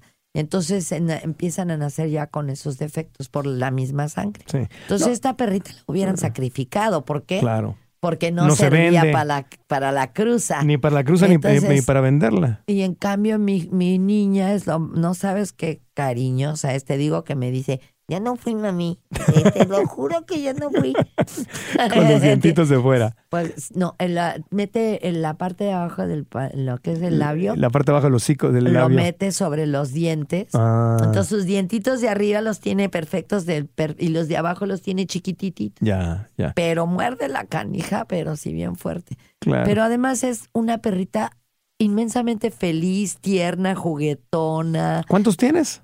Siete. Siete perros. Tengo seis chihuahuas y, y un- la Foxter. De veras que estás comprometida con ellos. Estábamos hoy más temprano en una, en una junta con, eh, con productores de televisión y le decían a Silvia, oye, ¿y tienes problema para viajar a otros lugares del mundo a, a producir televisión? Y dice, ¿tu respuesta cuál fue? Pues si a ustedes no les importa que viaje con toda mi familia de cuatro patas peluda, que son siete perritos. Uy, Yo voy a donde quieran siempre y cuando me pueda llevar a mis a- hijos. hay artistas que piden, bueno, limosinas y lujo. Tú pides que te lleven con tus siete perros al lugar que donde me, vayas. que me pueda llevar a mis hijos. O sea, o sea, les dije, no, pues, siempre y cuando me den un espacio en donde yo pueda tener a mis perritos. Sí, en vez de un hotel, una, que te renten una, casita. donde Pero una pueda- casita sí que pueda tener un patio Un atrás patio. en donde no estén en riesgo de perderse. ¿no? En, en eso estamos de acuerdo. De, eh, a mí lo que me parece muy injusto es que los es un problema creado por seres humanos. Definitivamente. O sea, estamos es de acuerdo. la sociedad. No queremos perros en la calle. Nadie es los la queremos. sociedad la que los abandona, pero el gobierno también se ha hecho, se ha hecho tonto con Pato. el problema. Sí. Por no decir güey. sí. Sí, ya. No, no vais a decir, güey. es un podcast. Sí se puede. Y me duele mucho que hagamos pagar a los animales por un, programa, un problema creado por seres humanos, creado por seres humanos. Pues sí, porque ellos pagan con su vida la indiferencia de los que de los de aquellos que lo abandonan. ¿no? Exactamente. Por ejemplo, mucha gente me ha tuiteado y en Facebook han dicho, por favor, dile algo a Carlos Loret de Mola, porque salen las noticias en la mañana diciendo que no le den de comer a los perros callejeros porque son un mal para... para... Yo, yo no lo he también escuchado. el teacher dicen que también el También, teacher. Y no dudo que lo hagan con la mejor intención, pero es que no entienden el problema. El problema no es porque el problema no es el- ese perro callejero que está ahí. El, el- el problema es el origen. El problema ¿De dónde es están que saliendo perro esos no- perros? Ese perro no salió como patata del piso. Exacto. Él no dijo voy a ser perro callejero y voy a encarnar en perro callejero y voy a reproducirme como patata del piso. Es que el perrito no tiene la culpa de que lo hayan Exacto. comprado en una tienda y que después, porque no lo supieron educar, lo abandonen. Claro. Es que también es un desconocimiento total. Queremos a, a un animalito o buscamos un animal, pero no nos preocupamos por saber su raza, cuáles son las características. O sea, un abuelito va y compra un Golden Retriever, pues no. no saben ni qué. Porque pues, un, un Golden Retriever es un perro que es muy activo, que necesitas sacarlo a pasear, a que corra. Va a tirar pelo por toda la Porque casa. si no, el perro de estar encerrado, pues el perro se desespera. O- o y empieza a morder o empieza a hacer travesuras. O si lo dejas en el jardín, es un perro que no puede estar en el jardín solo, tiene que vivir con la familia, si no va a destruir el jardín, porque tienen el labrador y el golden tienen que estar con su dueño. Y además son perros muy activos. Ahora, si tú eres una persona sedentaria, pues entonces un chihuahuita, un French Sí. Poodle, un maltés, que son perros con menos Y actividad, chiquitos. que son falderos y que... Pero de todas maneras, oye, yo a mis chihuahuas no los saco a pasear y, y si andan como... No, pues necesitan como ejercicio. la loca, sí. Claro. Ne- Necesitan hacer ejercicio, además sus uñas, todo. Pero es una, Este- es una enorme falta de educación. El otro día en Facebook veo a una, a una sobrina. eh, ay, la fiesta. Me regalaron un husky. Nada más digo, ay, me- me no, no le puse nada. Porque voy a ser el tío aguafiestas que le va a tirar todo un rollo a la Ah, sobrina. no, yo sí le digo. Sí. Pues pero, sí. pero es un, un husky es un animal que ha sido criado para jalar trineos en Alaska. Y que necesita correr y correr y correr y correr. Ese perro, si no lo, si no lo adopta, si no, se lo, no lo tiene un atleta, literalmente alguien que salga a correr kilómetros o millas con él y le dé un montón de ejercicio, el perro se va a volver loco. Y, y conozco esa familia que adoptó el husky. No, ninguno es atleta, ninguno corre, ninguno hace. Pero, bueno, pues, eh, a lo mejor es una buena oportunidad para que empiecen a hacerlo, ¿estás de acuerdo? Sería magnífica la oportunidad, pero lo que me refiero es que debes de saber a qué le estás tirando. Es como cuando sales con, oye, si sales con un novio, una novia, ¿no? O sea, conoces a alguien, pues así como buscas compatibilidad con, eh, con esa pareja, Pero, pues, es que la mira, buscas la, con el la perro. cosa es tan absurda como que, por ejemplo, trae- llegamos con el cachorrito a la casa y nadie le enseña a, a dónde ir a hacer pipí, ¿no? No. Y, Y, luego lo regañan. que en 24 horas el perrito ya haga pipí afuera, en el jardín. Y el hombre se toma hasta dos y tres años para que le quiten el pañal. Claro. Y somos los seres racionales, Sí. somos los que pensamos y Súper avanzados. Y el hombre se toma hasta tres años poder ir al, al baño Sí. solo. ¿Cómo esperas que un cachorrito que a nadie le ha dicho nada aprenda? Yo el día que llegué con, con, con Juana a la casa, lo primero que hice fue presentárselo obviamente a la familia perruna Sí. y este y dejarla en el jardín. Hasta, o sea, ahí con ella. Cuando yo me percaté de que ella había hecho pipí y popó, entonces entró en la casa. Ella hizo pipí y popó en el jardín, lo olió Claro. el rollo y entonces ya entendió que ahí era. Sí. Cuando quiere hacer pipí o popó, ella ya empieza a andar a dan- dando vueltas, empieza, yo digo, es el momento cuando empiezan a andar husmeando, que andan oliendo por todos lados y que los ves que andan buscando, que dices, ¿qué andas buscando? Pues anda buscando dónde levantar la patita. Sí, pero si el perrito lo sacas a, a En caminar. ese momento lo bajas, Sí. lo llevas al patio o al jardín que haga pipí y los, ay, mi vida, le das un Sí. cariñito. Ahora, si lo llevas a pasear, llevarlo con correa Claro. y una bolsita de plástico que se use, la puedas usar como, Como guante. de las veces de guante para levantar sus necesidades. Y si sacas a tu, yo saco a Lucy todas las mañanas, lo primero que, porque es un estilo de vida. O sea, tener un perro no es una cosa, no es un libro, no es un, un teléfono que dejas ahí. Es un hijo, Es nada un más hijo. que no, en lugar de hablar, ladra. Entonces el perro es un estilo de vida y uno tiene que planear si voy a salir a cenar, a comer o algo, tengo que planear a qué hora voy a regresar porque tengo un ser vivo en la casa. No puedo llegar y enojarme de que no llegué y se hizo popó y luego la agarro a golpes y luego la... Además, no entiende, la ellos saco. tienen la, la, la- no, uh, se olvidan rápido. O sea, le tiene, en el momento que se hace pipí le tienes que llamar la atención, porque si le llamas la atención dos minutos después ya no se no acuerda. sabe ni de qué estás No hablando. sabe que lo estás regañando por el tono de voz, eh, por la, por el volumen, la fuerza que le imprimes a tus palabras, pero no saben por qué los estás regañando. Claro. Pero además es bien importante pensar que lo, para poder, digamos que, si tú quieres entender a tu animal, tienes que pensar que tu animal es como un bebé. Sí. Un bebé y un perro se comportan exactamente igual, la verdad. Entonces es muy fácil, es muy fácil, digamos que, eh, averiguar o deducir qué es lo que quiere tu animalito si lo comparas a, al comportamiento de un bebé. Cuando tiene, por ejemplo, ahorita que me, me salí de mi casa desde el miércoles, Sí. que me, me fui a Tijuana a grabar la serie y que me vine aquí a este estos días aquí a Los Ángeles. No, pues ahorita que regreso me la van a me la van a, mm, a aplicar. ¿Se enojan contigo o qué? Sí, pues tengo que estar a las vivas porque si no me levantan la patita por todos lados. ¿En serio se enojan? O sea, Es como un niño. reciente que te Lo, fuiste. a lo regañas o lo abandonas, que es lo primero que hace? Hacerse pipí en la ¿Y cama. quién, lo- quién, tú tienes a alguien que los cuida en tu ausencia? Obviamente. Sí, tienen su nana. Y los sacan a caminar y a hacer del baño. Sabes y que no, alimentan. porque eh, donde yo vivo hay mucho tráfico. Ah, Este, y, y me da miedo. Te Yo miedo. prefiero, prefiero sacarlos en yo. al jardín. No, eh, sí tengo un jardín de buen tamaño, este, pero para a la calle nada más conmigo. Nada más contigo. Tú eres Sí. responsable de tus perritos en Sí, calle. porque son siete y no es fácil manejarlos. ¿no? Digo, Ya te imagino con tus siete perros. La gente te reconoce en la calle cuando das, mira Silvia Pasquel con siete perros. ah, no, ya me han parado que si paseo perros. Le digo, sí, pero los míos. Oye, ¿tú paseas perros? Le digo, sí, pero los míos, todos Ay. estos son míos. Y el que salga contigo, el, el novio que tengas, tiene que entender que te gustan los perros. Tien- sí, tiene que ser amante de los animales, porque si no. Pero te voy a decir una cosa. eh, hasta sirve de. de ¿Filtro? De filtro. Sí. Yo, mm, les, yo les digo, tienes que pasar la prueba de, de Alfie.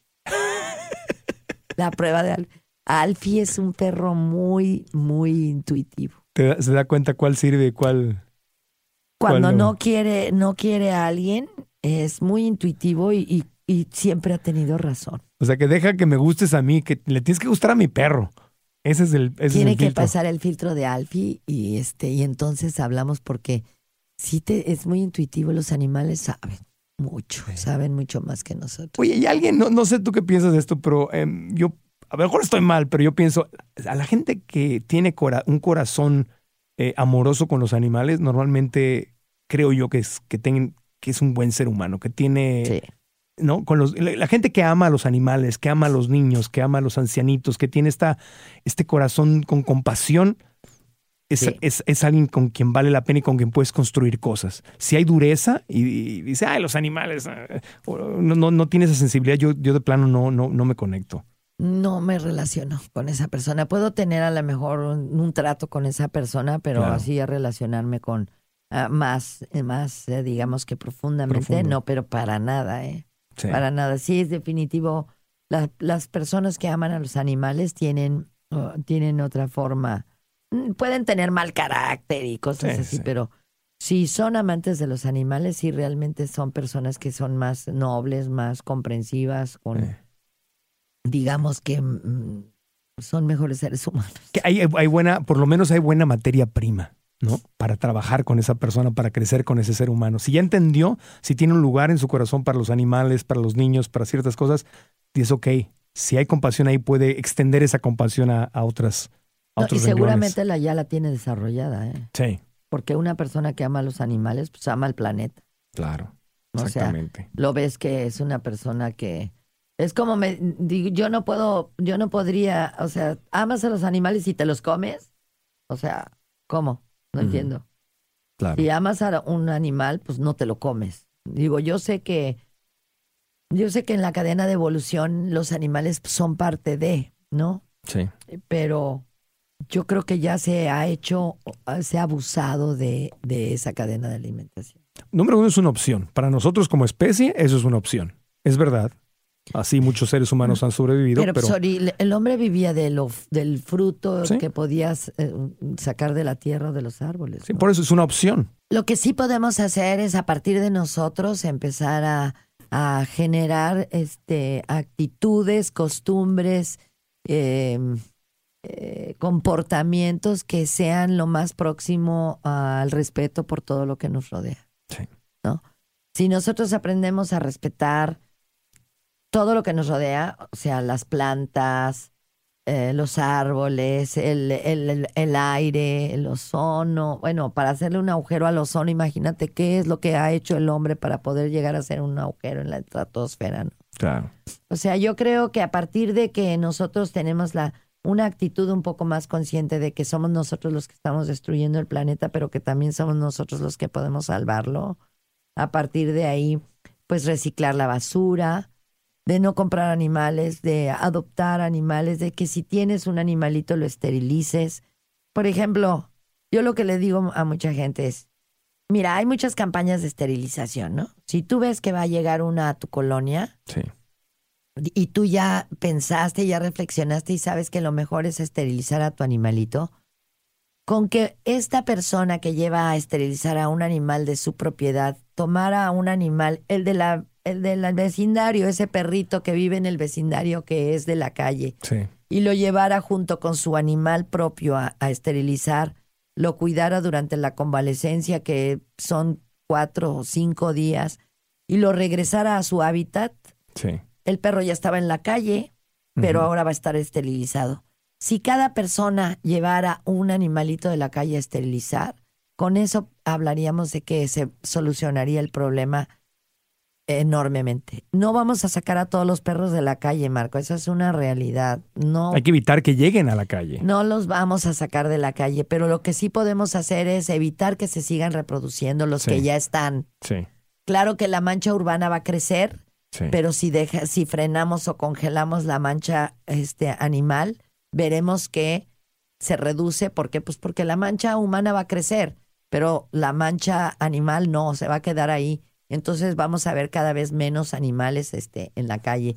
Y entonces también mucha gente se animará a adoptar porque al no haber animales en reproducción en venta, también pues mm, si quieren un animal van a tener que tener la opción de, Sí. de, de adoptar. Y de esa manera podríamos nosotros como sociedad a poner un granito de arena para, para solucionar el problema que nosotros mismos creamos, porque somos la sociedad abandonando a los animales lo que lo hemos creado. Los- Podemos este, empezar a, a buscar otras opciones de alimentos, ¿no? La comida vegetariana no nada más son lechugas y zanahorias. O sea, hay Sí. una gran variedad de alimentos Ajá. que se pueden consumir, con los que se pueden hacer cosas riquísimas. Yo, por ejemplo, en mi casa, yo tengo amigos que no son veganos, obviamente. Tengo más amigos carnívoros que veganos, Claro. definitivamente.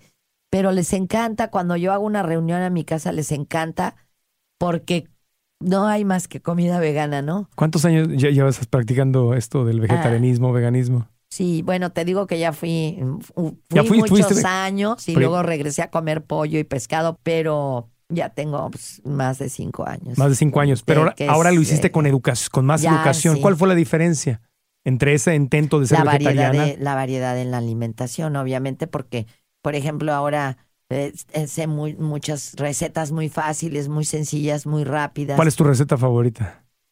De lo que hago me gusta mucho, por ejemplo, hago unas, las tortitas esas de avena me quedan muy ricas. Ajá. Este, también hago un sashimi de calabaza muy sabroso, Ajá. hago este ceviche de setas, Ajá. eh, muchas cosas, pero lo que más les gusta a, a mis amigos es el cuscús de, de setas o de verduras y el bacalao que hago de zanahoria. Y todo eso tiene proteína. Sí, porque le- bueno, le pongo nueces también, Sí. le pongo almendras, le, le pongo soyas y Sí. cosas así, pero a mí, fíjate que el, el bacalao de, de zanahoria, o sea, yo hago el bacalao exactamente como hacen el bacalao, nada más que en lugar de ponerle el pescado le pongo zanahoria. Claro.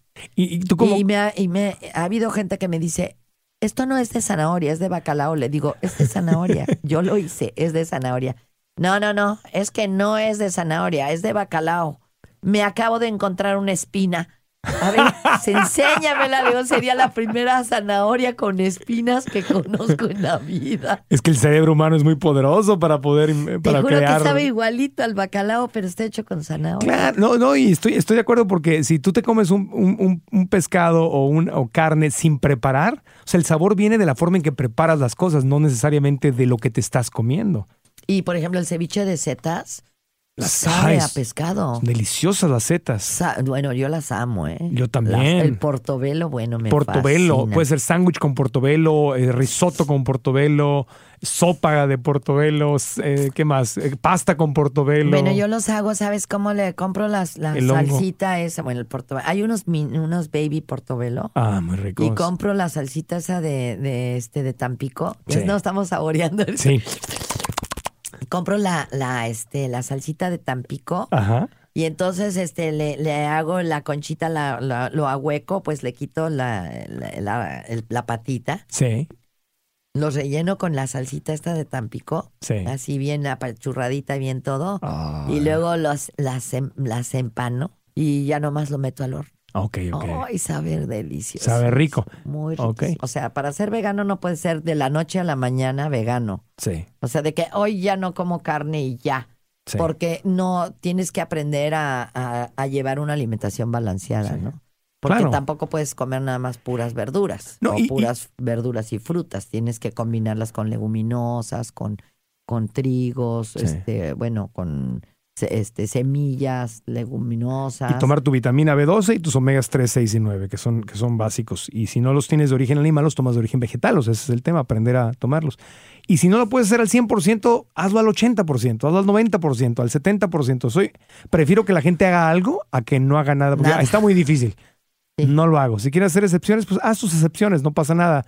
Eh, Y, y luego, pues ahí también la problemática de la familia, ¿no? De Sí. que luego no todos los de la familia quieren, quieren adoptar esas, esa Sí. costumbre. Entonces, también eh, poco a poco, poco a poco. poco a poco. bueno, yo en mi época, en la época en la que comía pollo, yo me acuerdo que estaba casada en ese tiempo y mi esposo odiaba la milanesa de pollo. O Sí. sea, él no le gustaba el pollo. No sé cuántos años se comió la milanesa de pollo creyendo que era de ternera. El cerebro humano. El cerebro humano tiene No sus engañe. trucos. Muchos años comió ternera pensando que era ternera. Ahora está escuchando el podcast, fíjate. O sea, y lo o sea, sabe. ya sabe. Pero, bueno. Entonces sí hay manera, como tú dices, engañas, claro que sí. Y poco a poco irá. Yo te sugiero, o, si quieres empezar a ser vegano, pues que vayas a un centro vegetariano, Ajá. que empieces a tomar clases de, de cocina vegetariana, que te, te puedes meter en el internet, hay muchas Muchos. opciones. Y hay que grupos. empieces a leer sobre eso y. Están Sí. los, los veganos en el DF, que es un club ahí que acaban de abrir y hacen comida y ven películas y se reúnen, están haciendo actividades. ¿Los has visto ya? Yo en mi en mi página tengo una un estoy este inscrita a una que se llama Veganos ah, Has de ser esa, vega- esa. veganos en el DF. Eh, y, y, este y subo muchas cosas a la página. Qué bueno. Por ejemplo, eh, las propiedades del nopal o de la sábila o eh, co- este comparto muchas cosas Qué bueno. de, de sobre sobre la alimentación vegana. Y ahora sígueles dando, sígueles dando hongo portobelo y que piensen que es pollo. y que piensen que es carne porque también se siente Bueno, igual. es que sí, el, eh, todos lo- los hongos sí mm, parecen carne. Sí. De hecho, tú te comes un portobelo, es como si te estuvieras comiendo un filete. Exacto. Y se- la textura es como si fuera carne Es riquísimo. y te llena igual y tiene proteína, etcétera, etcétera. riquísimo. Mi querida Silvia, te agradezco mucho, Qué mucho tu tiempo. platicamos, ¿verdad? Ya platicamos, lo- eh, vamos a cerrar el podcast y nos vamos a cenar rico, Sí. 100% veganito aquí a Café Gratitude. Bueno, lo En- que me decías que qué le diría yo a la gente, yo les digo que ojalá y día con día tratemos de ser primero felices, que es lo más difícil. Siempre estamos poniéndonos trabas y siempre estamos, mm, es más fácil ver la vida negra que la vida color de rosa, ¿no?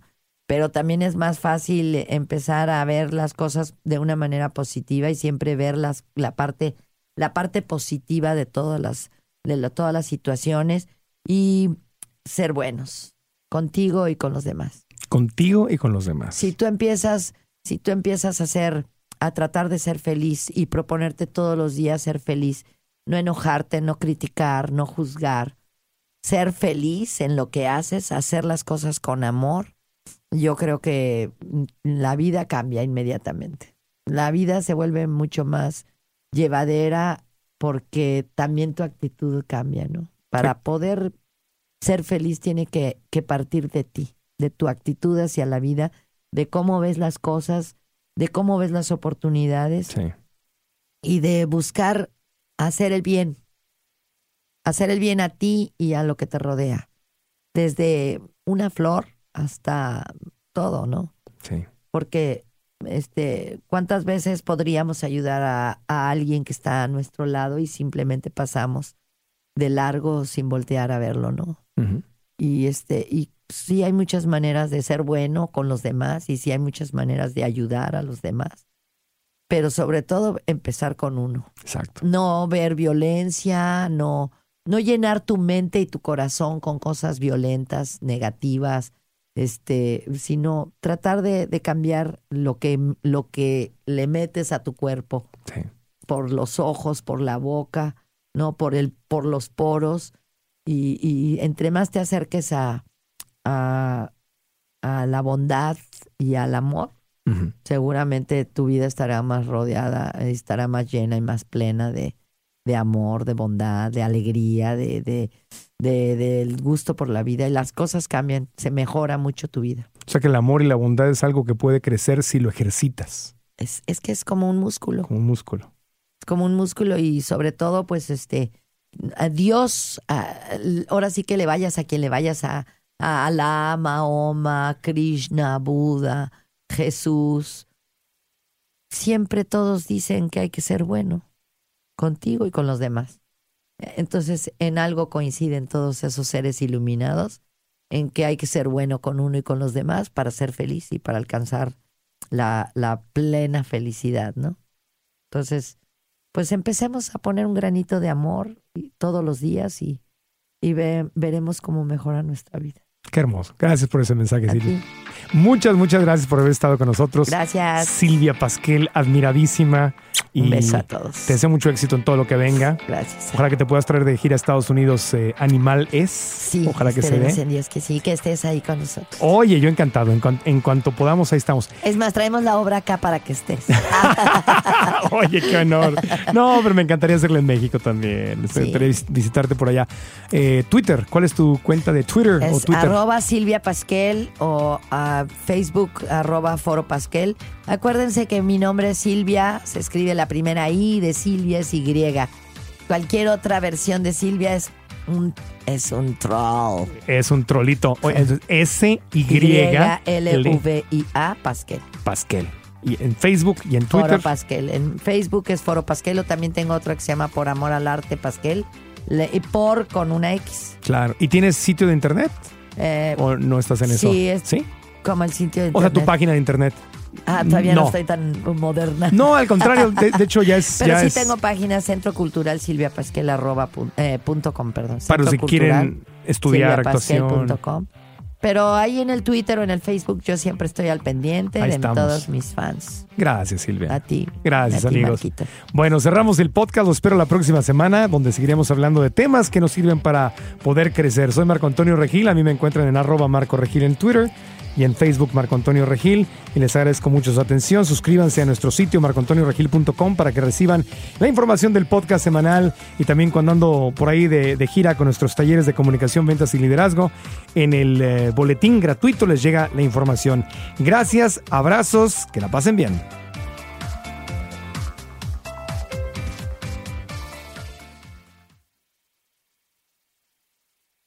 ¿Estás listo para convertir tus mejores ideas en un negocio en línea exitoso? Te presentamos Shopify. Tal vez no lo sabías, pero nuestro podcast More Than Mamis es un negocio y lo empezamos por supuesto para desahogarnos y hablar sobre la maternidad, no para convertirnos en expertas de ventas y del e-commerce. Así que sí, necesitábamos ayuda para vender nuestro merch y poner en marcha nuestra tienda. ¿Y cómo suena con Shopify? Llegó otra venta. Shopify es la plataforma de comercio que está revolucionando millones de negocios en todo el mundo. Ya seas un emprendedor desde tu casa o desde donde sea, Shopify es la única herramienta que necesitas para iniciar, administrar y hacer crecer tu negocio sin dificultades. Con Shopify puedo gestionar pedidos, envíos y pagos desde cualquier lugar, brindándote toda la información y estadísticas de tus ventas al detalle. Regístrate para un periodo de prueba con tan solo un dólar al mes en shopify.com barra sonoro, todo en minúsculas. Ve a shopify.com barra sonoro para llevar tu negocio al siguiente nivel. Shopify.com barra sonoro. ¿Estás listo para convertir tus mejores ideas en un negocio en línea exitoso? Te presentamos Shopify. Tal vez no lo sabías, pero nuestro podcast More Than Mamis es un negocio y lo empezamos por supuesto para desahogarnos y hablar sobre la maternidad, no para convertirnos en expertas de ventas y del e-commerce. Así que sí, necesitábamos ayuda para vender nuestro merch y poner en marcha nuestra tienda. ¿Y cómo suena con Shopify?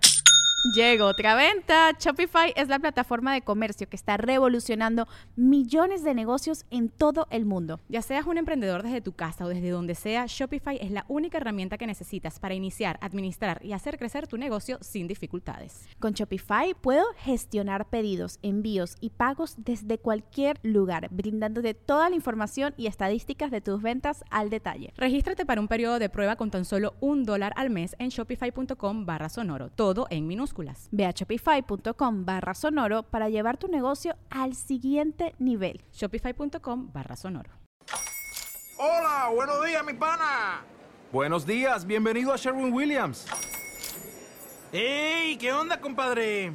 ¿Qué onda? Ya tengo lista la pintura que ordenaste en el ProPlus app. Con más de 6.000 representantes en nuestras tiendas listos para atenderte en tu idioma y beneficios para contratistas que encontrarás en aliadopro.com. En Sherwin Williams somos el aliado del PRO.